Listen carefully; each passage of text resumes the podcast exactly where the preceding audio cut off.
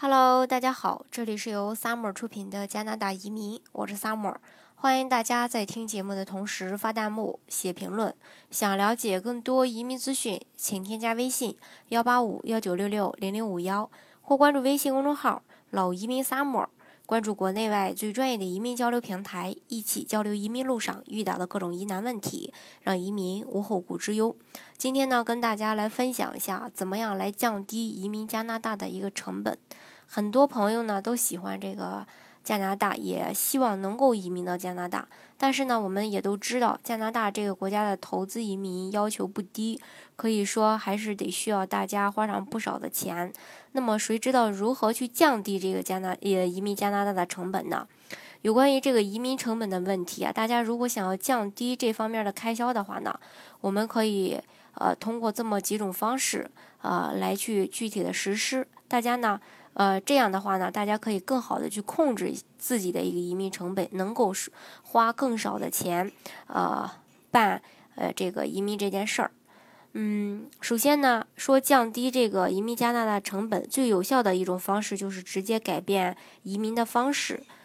呃，也就是说，如果你选择投资移民，那么开销成本肯定是要大的。但是如果你走技术移民的路线，那可能就不需要花这么多钱了。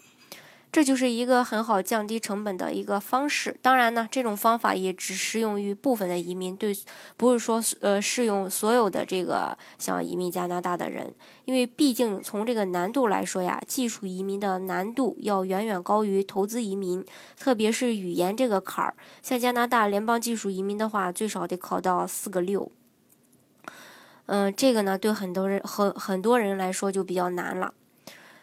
嗯，只有那些对于技术移民有信心、本身就达到了技术移民要求的人，才能够使用这种方法来有效的来节省，呃，自己的一个移民成本。那么，如果没有达到技术移民的要求，是不是就没有办法去降低自己的一个移民成本了呢？那那，呃，大家可能就会说，我是不是就得做投资移民了呢？其实也不尽然啊，像加拿大的这个雇主担保移民，就是仅次于这个投资移民。啊，然后呢，又比这个技术移民成本稍微高的。当然，如果说你符合投资移民的要求，又符合雇主担保移民的要求，从费用上来说，你肯定会是要选择这个雇主担保移民的嘛。另外呢，比如说，呃，在这个移民成本上，我们也会发现，加拿大各个省发布的移民计划当中的一些要求，相比起这个加拿大联邦政府所发布的一些呃要求来说呢，可能都会相对的。呃，要求低一些。如果大家对于居住省份的环境没有一个特殊的要求，那么可以选择参与一些这个呃省提名移民计划。当然，大家可以呃可能会说，那我就想要去这个多伦多呀、温哥华这些大城市去生活，但是这两个省份儿、这两个这个城市所在的省份儿吧，可能这个移民的要求会高一些。那么怎么办呢？大家呢也可以先。呃，通过这个移民要求低的一些省份，先拿到身份，拿到身份以后再去呃你想去的一个城市生活。因为加拿大对于呃这个城市的居住要求，呃，对于这个城市是没有一个居住要求的。它不像这个澳洲的雇主担保移民，像幺八六、幺八七呀，申请人所要申请的城市有要求。像幺八六的话，可以申请澳洲的一线城市，但是幺八七呢，只能在偏远地区了。而加拿大呢，它是没有这种呃要求的，这个大家可以放心。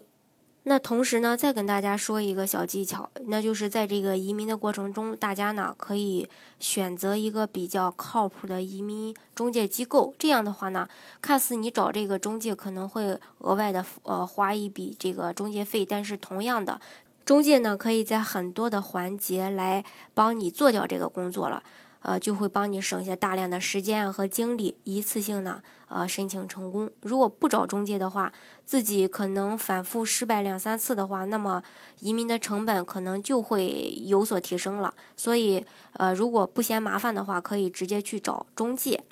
以上呢就是我能想到的，然后来节约大家成本的一些途径吧。当然，如果说你有更好的这个办法的话呢，咱们呢，啊，你可以在我这个节目的下方留言，然后分享给大家。总之吧，为了这个降低移民的成本呢，咱们可以一起想办法。好，今天的节目呢就给大家分享到这里。如果大家想具体的了解加拿大的移民政策或者说移民项目的话呢，欢迎大家添加我的微信幺八五幺九六六零零五幺，或关注微信公众号“老移民 summer”，关注国内外最专业的移民交流平台，一起交流移民路上遇到的各种疑难问题，让移民无后顾之忧。